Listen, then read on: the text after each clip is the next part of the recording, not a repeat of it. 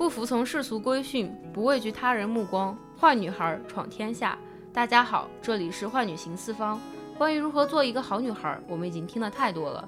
每当女孩们想尝试一些不一样的事情时，都有人跳出来说：“好女孩不该这样。”但如果坏女孩意味着不服从规训，做自己想做的事，那么做个可以行走四方、不被束缚的坏女孩又有何妨？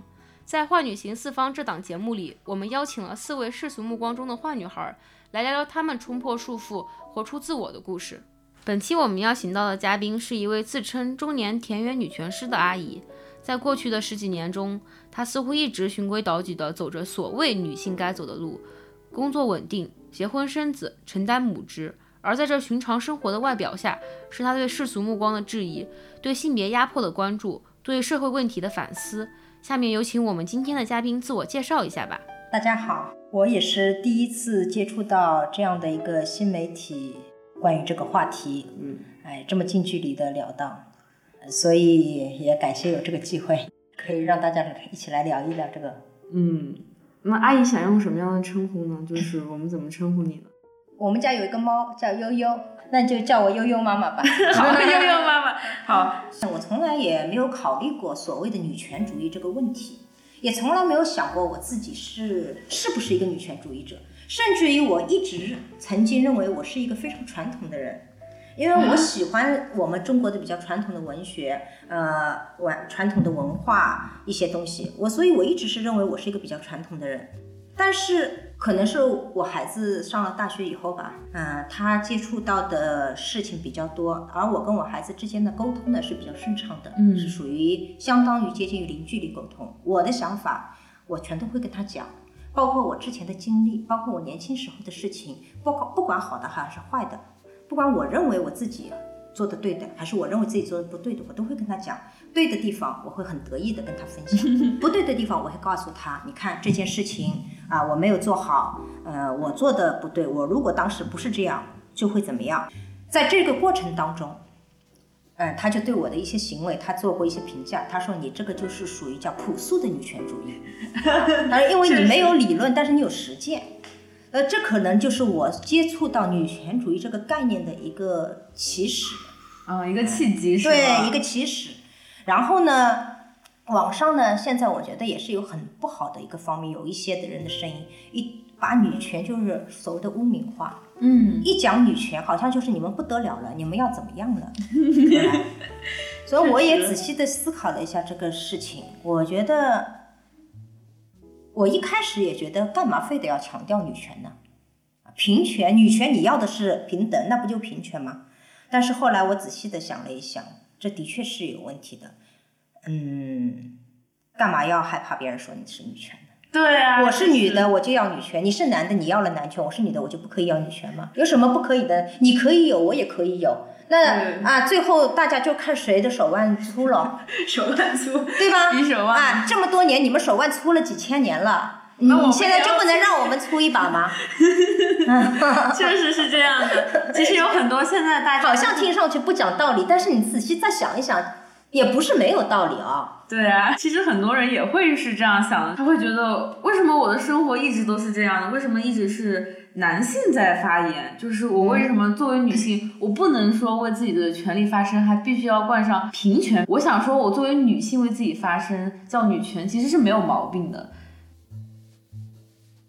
啊，我好好奇啊，不知道就是阿姨和平常和自己的，比如说女性好友会做些什么？我们我们会做一些小小的沙龙一样的。约个时间聚一聚，嗯，聊聊天，嗯，或者做点好吃的，然后或者画画图画，这些都会有。就是可以分享一下沙龙会说些什么呢？我觉得阿姨肯定是主讲人，就是分享一下女性。其实我还真不是主讲的，因为他们都在各自的领域都是比较优秀的。哦，所以大家都会有自己的经验分享。对对对，是的，是的。然后我们在一起的时候。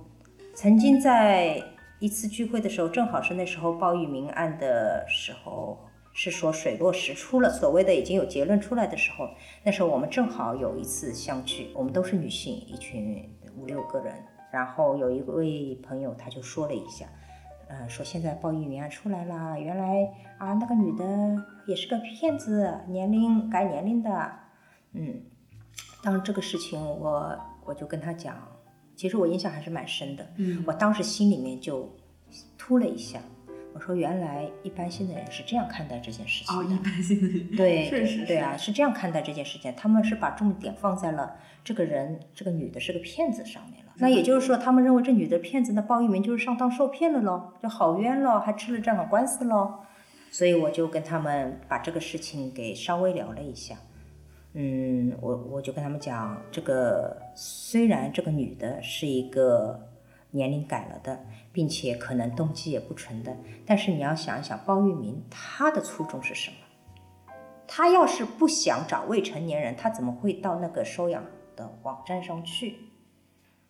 他受骗了，他受的是什么骗啊？他是把一个成年的当当成未成年来进行他的犯罪的，并且再把那个所谓的犯罪的时间掐得那么准，对吧？十四岁，哎，这句话一说嗯引起了思考。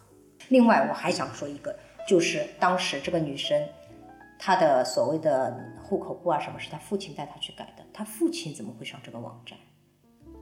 这其实也是应该大家要思考的问题啊。我我就这个问题，其实我们的同事也同时提过一模一样的，几乎一样的，我也用几乎一样的那个去回答他的。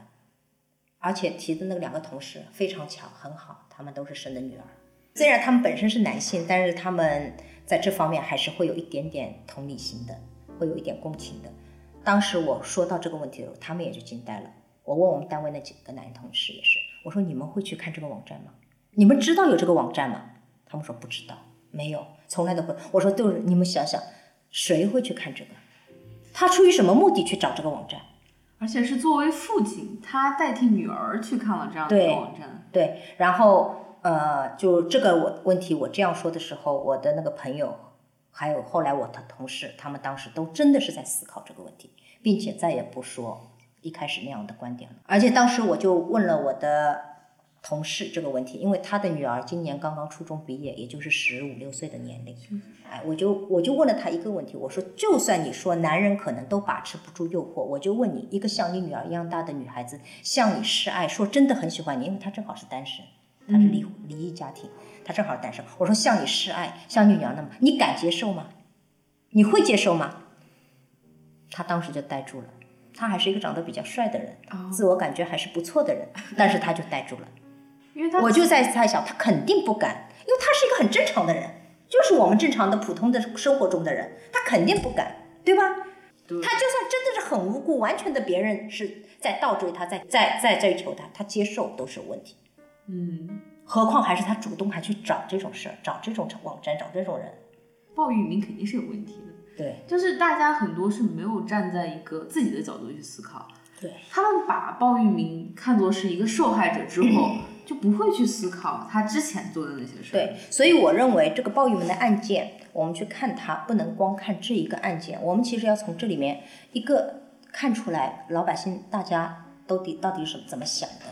第二个，如果想的有问题的话，我们说出来，我们把它掀开它的表象，把它的本质给讲出来。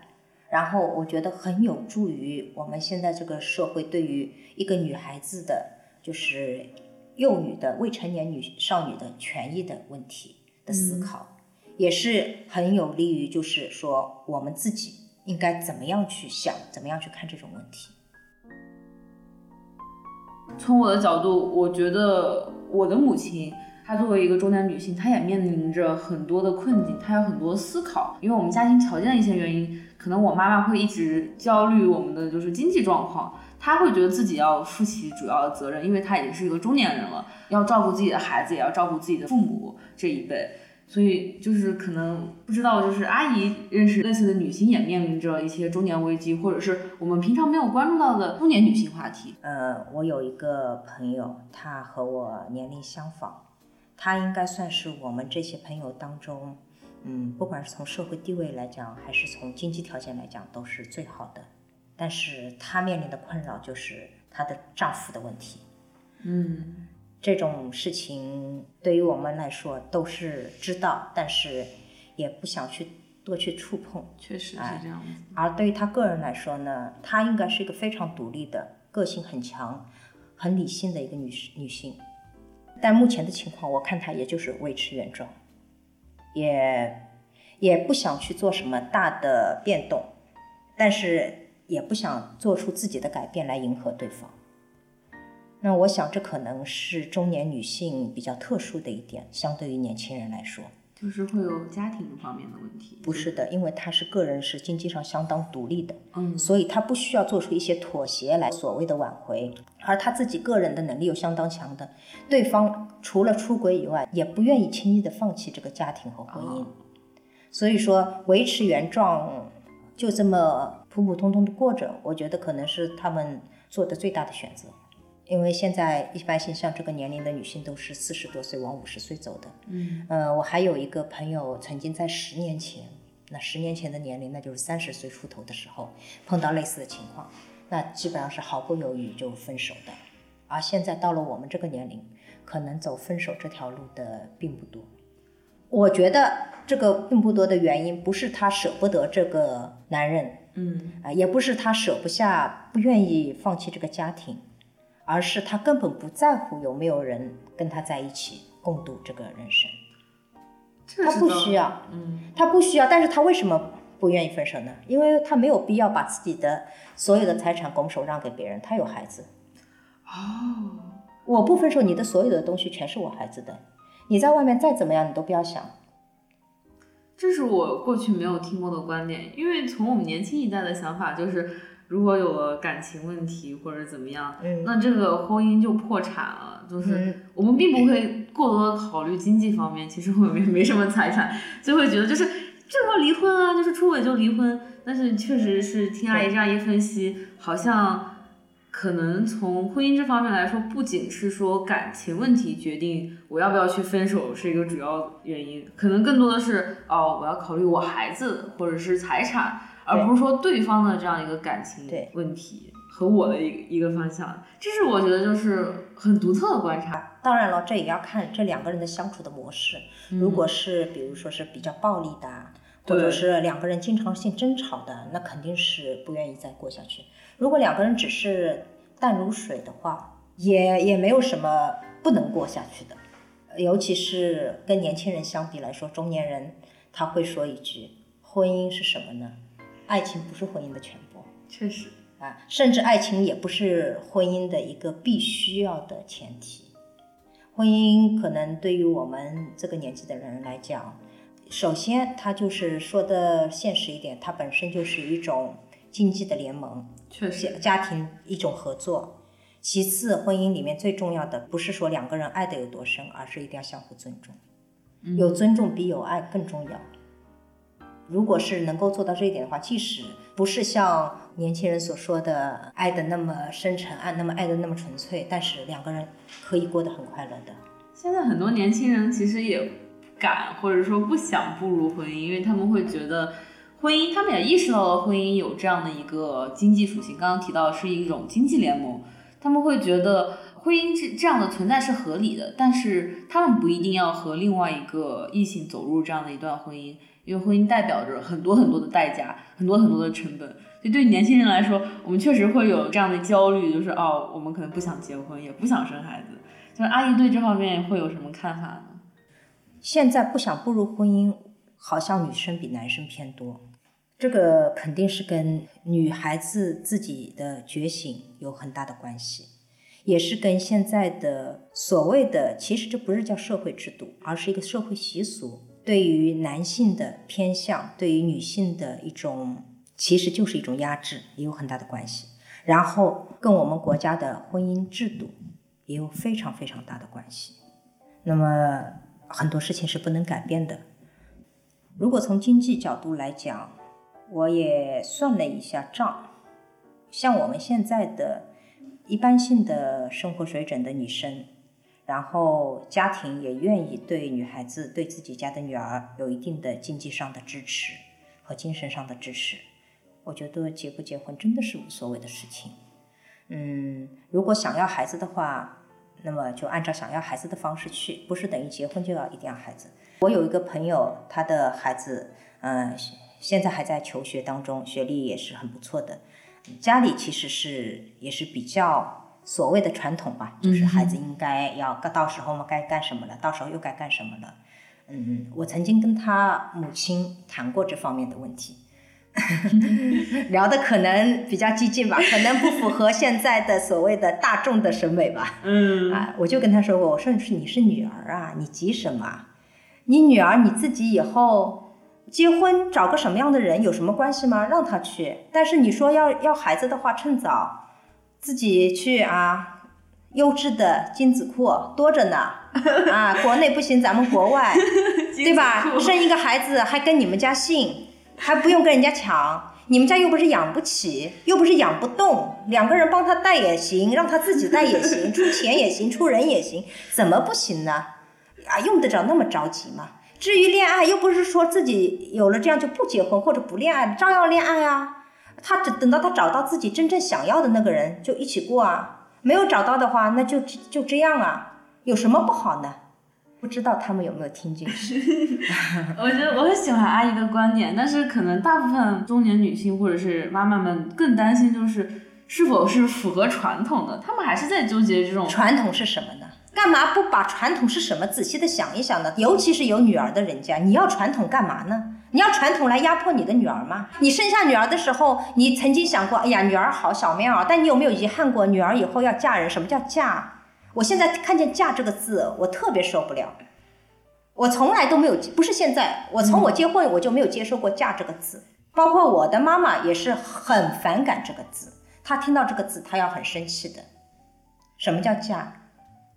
我有到你们家去吗？现在的婚姻都是两个年轻人出来建立自己的小家庭，这不是现在，这都二十多年了。我们那时候就是这样了。什么叫嫁？什么叫娶啊？对吧？就打个比方，我们家结婚的时候，传统都是男方买房子，但是我们家的结婚的房子，我们家也出了一部分，大概百分之四十左右，其实差不多。对，差不多了。那我孩子还跟了他姓呢，我亏大了，亏大，对吧？这个亏我我念叨了二十多年呢。女孩子要是真的走入婚姻的话，经济方面一定不能亏待自己，这也是有道理的，对吧？你凭什么呢？因为现在我们也都知道的。女孩、女孩子、女性一成婚以后，如果你们大家都丁克，真的能丁到底也就罢了；如果不丁克的话，要生孩子的话，这个生育的对身体的损伤、对事业的损伤，这些全都是可以拿钱来衡量的。既然可以拿钱衡量的，就应该用经济上的金钱来弥补。确实啊，很多时候我觉得。特别是我了解的婚姻状态是，大家忽略了女性做出的这样的一个贡献，或者说他们承担的很多，因为他们给女性戴了一个很大的高帽子。对，妈妈是伟大的，妈妈是伟大的。嗯，世上只有妈妈好。然后你就做什么都是应该的了，因为都已经你都已经伟大了，你都好了，你能不做吗？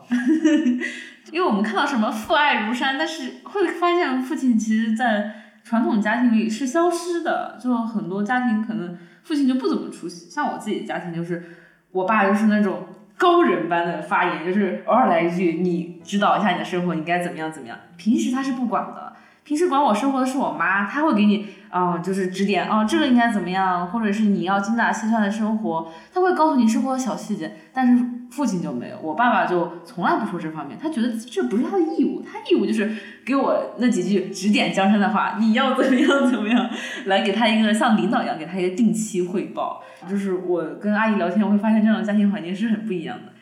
嗯，我曾经看到过这样一段话，就是说家务劳动呢，不能简单用家务劳动四个字来概括，它其实是包括三个方面。嗯，第一就是。体力上的家务劳动，买菜、做饭、做事情。第二，其实就是孩子方面的劳动，就是你要指导孩子，你要接送孩子，你要给他所谓现在的辅导作业，简直要了命的这个事情。第三块是脑力劳动，是家务劳动的一种指导，比如说家里餐巾纸没有了，要考虑要去买了。啊，孩子哪里要上课，我们要找找地方了。这种所谓的劳心。这其实是很大的一块，就像你刚刚说的，是一个指导性很大、操心的这一块，对吧？孩子这段时间身体不怎么好，要给他弄点什么吃的。弄是一件事，想是另外一件事，大家都忽略了这三块。都是女性在做。如果这三块都是女性在做，那么你说一句家务劳动是本来就是应该家里女的做，太不公平了，多辛苦啊！在在这三块方面，我觉得男性如果是要是能分担一部分的话，或者分担一半的话，那就更好了。具体到我们家来说吧，嗯，基本上我们家是按照比例来说，按照这三块的比例来说，可能是我承担了五分之三，他承担了五分之二，啊，因为劳性方面我更多一点，然后嗯，孩子的辅导方面也是我会更多一点，然后家庭的家务具体做的方面是他会多一点。如果说是像阿姨这样的家庭，可能后就可能是说类似的家庭。未来的子女，他们的家庭也会是这样的氛围的话，我们可能会看到更多更好的就是家庭氛围，就不一定是说女性要承担所有的家务劳动，这样就会省，就是大家都会去了解。是啊，但是我是这样想的，有这样的氛围固然好，你会轻松很多。但是如果没有这样的氛围的话，作为女性怎样自救？对，这一点更重要。这一点真的很对你不能把自己的希望寄托在你。对方，你结婚的对象是怎样一个人，或者你结婚的对象的家里是怎样一个家庭上面？嗯，我觉得最好的情况就是，不管对方是怎样的人，你就应该过到你想过的日子。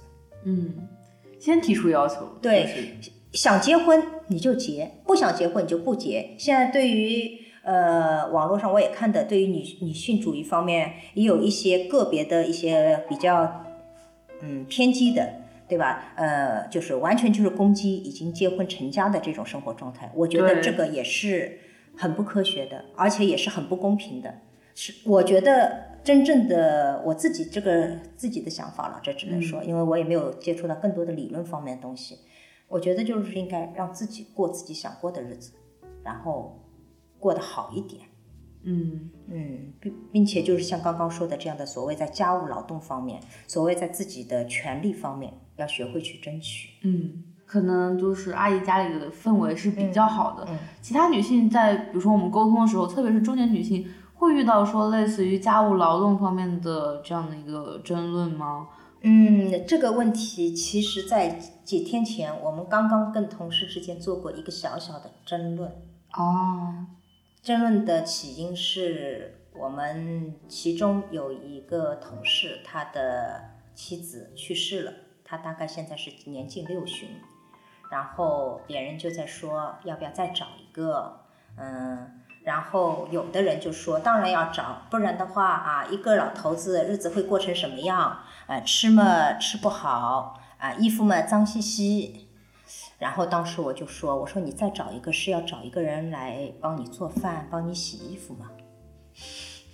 他们就呆住了。然后另外有男性一个男性，其实还比我小两岁，他就说：“哎呀，家里没有女人怎么行呢？家里的事情嘛，这些嘛都是女的做的呀。”我说：“不对呀。”我当时就跟他就这个事情进行讨论了，争论其实不是讨论。我当时对他讲的其实是很不客气了。我说：“你说这个话是因为你妈妈帮你都做掉了。”因为他们他的妻子是很能干的，开了一个店，工作也是很繁忙的。我说你妻子工作这么忙，你回去没事干，你难道等他等到十点钟回来做饭给你吃？不可能吧？啊，他说他妈做，我说对呀，我说你妈做，你妈是替你做，不是替你妻子做，是在替你做事情。我说你这是只是你你只是碰到了一个愿意为你做的妈和一个不嫌弃你不做的老婆，你才能过上这样的日子。这不是理所应当的。我说你觉得你不会做是很光荣的事情吗？家务事情当然肯定不会应该是男的一个人做，但是也肯定不应该是女的一个人做，应该两个人一起相互做。然后他们就开始说：“你也是有儿子的呀，你以后做。”我说：“是啊，所以我让他学会做所有的家务呀。他做的不好不要紧，但是一定要会啊。我一直跟他讲，以后万一找到一个不会做的，那你就先做起来呀。”啊，你你你你你就做呀！对方如果一直不做，你愿意做你就一直做下去。你要不愿意做，你们俩去商量。对，干嘛要把自己的生活寄托在别人身上？他就说：“哎呀，我们那有个老头子，什么样的一个人，可怜兮兮，衣服脏兮兮。”我说：“那他活到那么大把年纪，他连自己的衣服都不会洗，这很正常吗？”我觉得我我觉得不正常啊。然后当时其实说到这一点的时候，我们周围的其他几个男性都频频点头。是真的频频点头，并没有一个人帮他说话。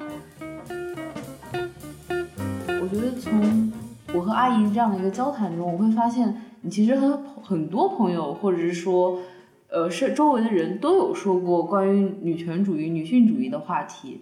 他们会有就是排斥吗？我跟我的朋友和同事在说说这方面的问题的时候，我其实还是蛮注意把握一点分寸的，我不会太激烈的态度，呃，我会从各个人自己的不同的情况的角度去用不同的切入点来说这个事情，所以其实目前还好，相对来说，我跟我家人在一起聊这个问题的态度是很激烈的，所以我的家人，我的。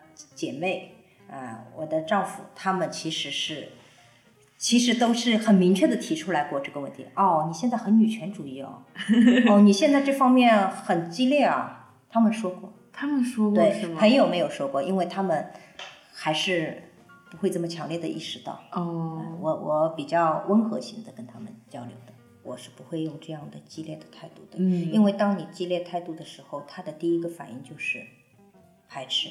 嗯，就像其实，在这种时候，你就你们因为年纪轻，你们还不知道，就像你跟你的孩子相处一样的。嗯，如果你的孩子有一些问题出现了，是真正存在的问题，或者是你认为存在的问题，你如果马上就加以斥责的话，他第一个反应不是听哦是怎么回事，而是第一个反应就是自我保护机制出来了。嗯，对，哎，他就排斥。所以我觉得吧，这个东西。这个女权所谓的女权主义和这种女权意识的推广，应该要注意一点方法方式，一定要找到一个合适的契机。就像我刚刚说的，比如说鲍玉敏案啊，啊，比如说家务啊，比如说拉姆的案件啊，要找到，还有包括杭州的那个啊化粪池的杀人杀妻案，要找到这种契机。如果他在这方面，比如说特别敏感的话，你可能需要换一个角度。或者甚至换一个时间，但是我觉得不能停止，这是我这一年来的自己的感受，就是不能停止，要说。